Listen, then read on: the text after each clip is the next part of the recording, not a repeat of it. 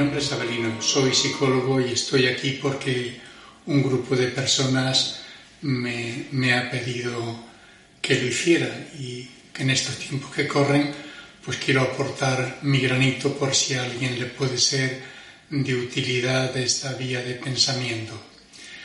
El motivo, obviamente, como os decía, es poder plantear eh, otro punto de vista, si no distinto, con matices de conclusiones que podemos sacar de este momento social que estamos viviendo tan importante y de hecho nadie de los que estamos vivos mm, vamos habíamos habíamos conocido y ni siquiera nos habían contado por la magnitud que tiene en cuanto a que ha afectado a todo a todo el planeta Tierra.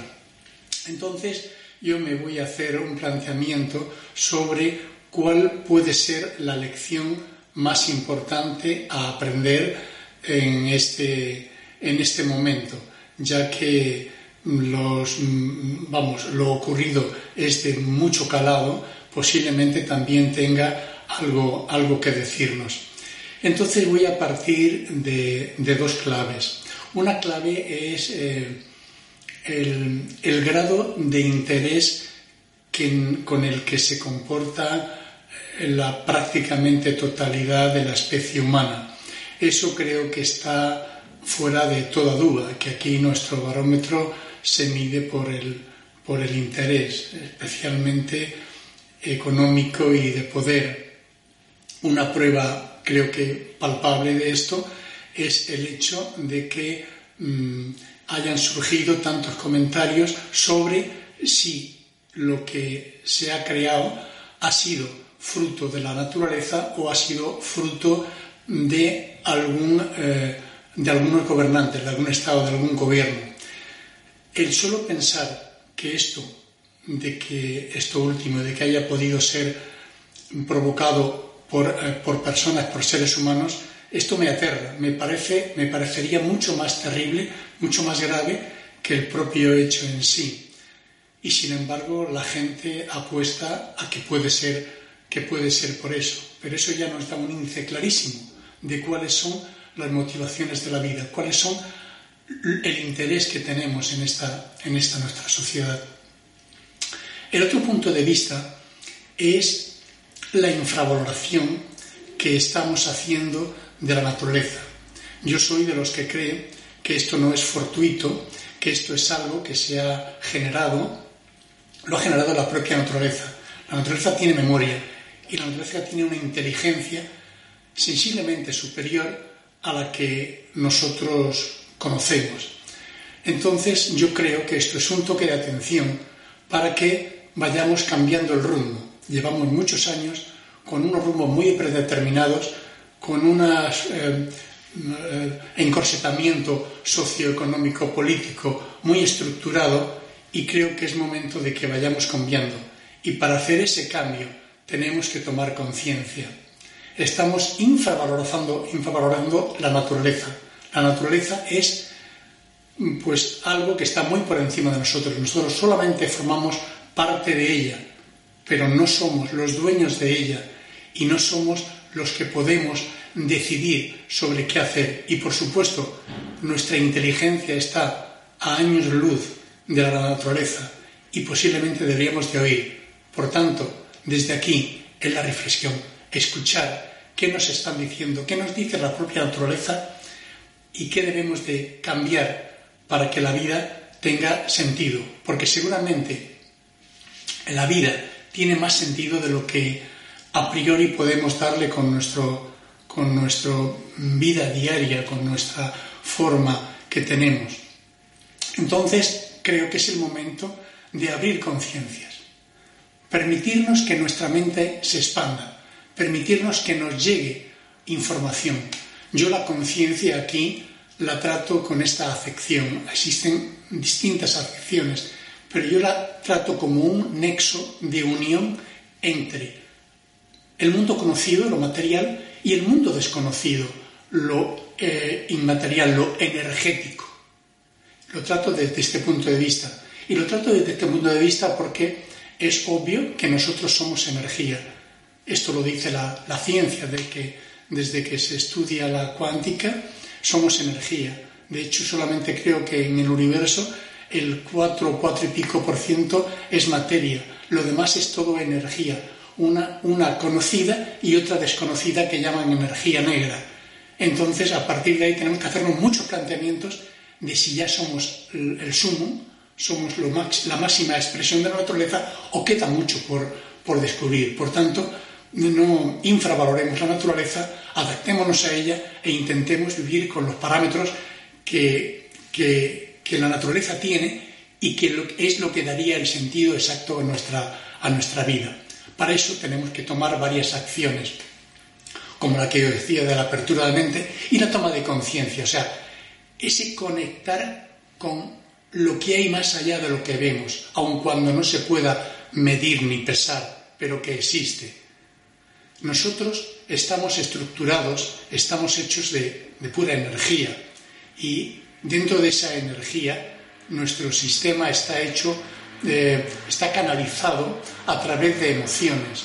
Nosotros somos un cómputo de emociones y en función de cómo tengamos eh, la conciencia, tendremos la capacidad de controlar nuestras emociones. Y según hagamos ese control emocional, nuestra vida va a ser mejor o peor.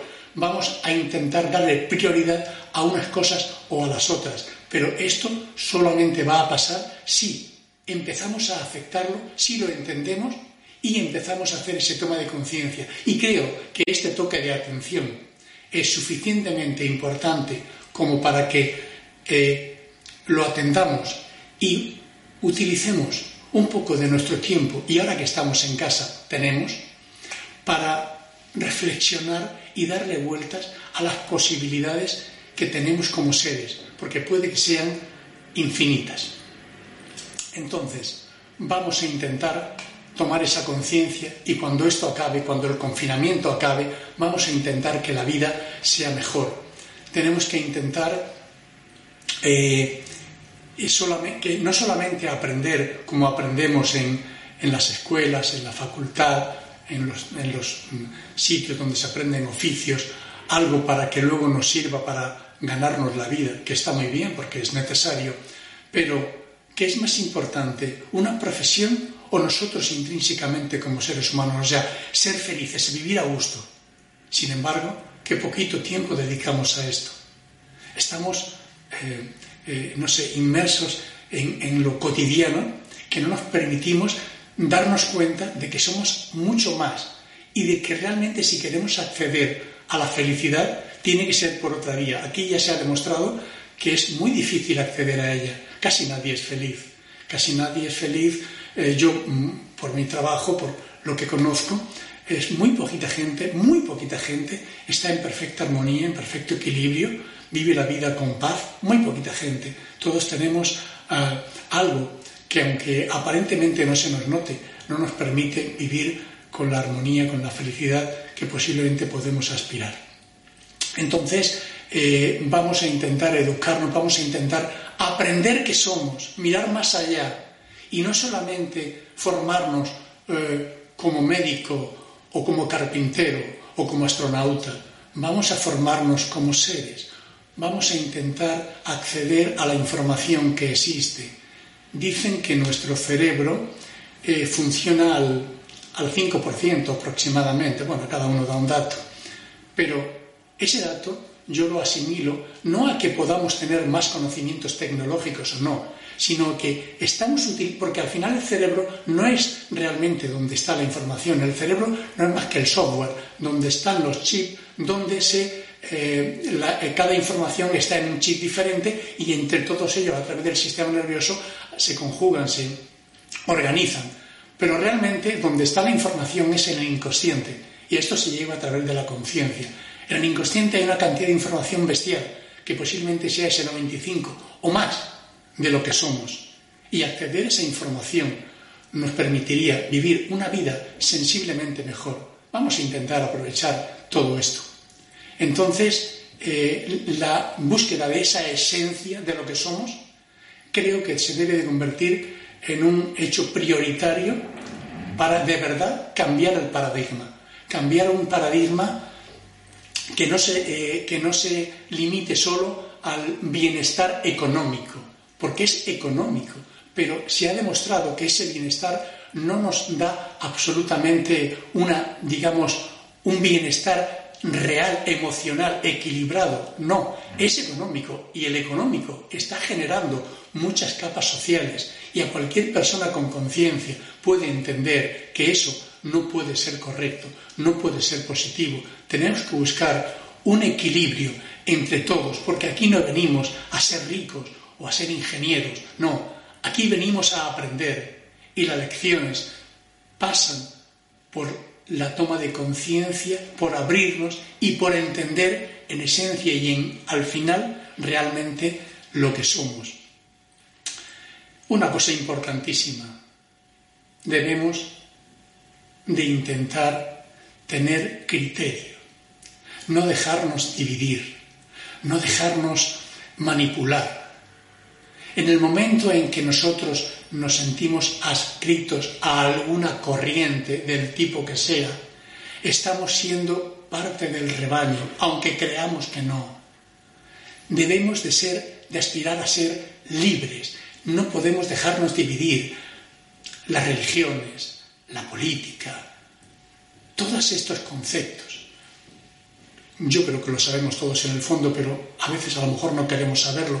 Nos están dividiendo y así, divididos, nunca vamos a ganar, nunca vamos a poder andar por el camino que queremos, porque siempre vamos a estar bajo una manipulación por los intereses. Y lo bonito es que empecemos a tomar conciencia, todo, global. No culpar a políticos, los políticos no son culpables, los políticos solo son un reflejo nuestro.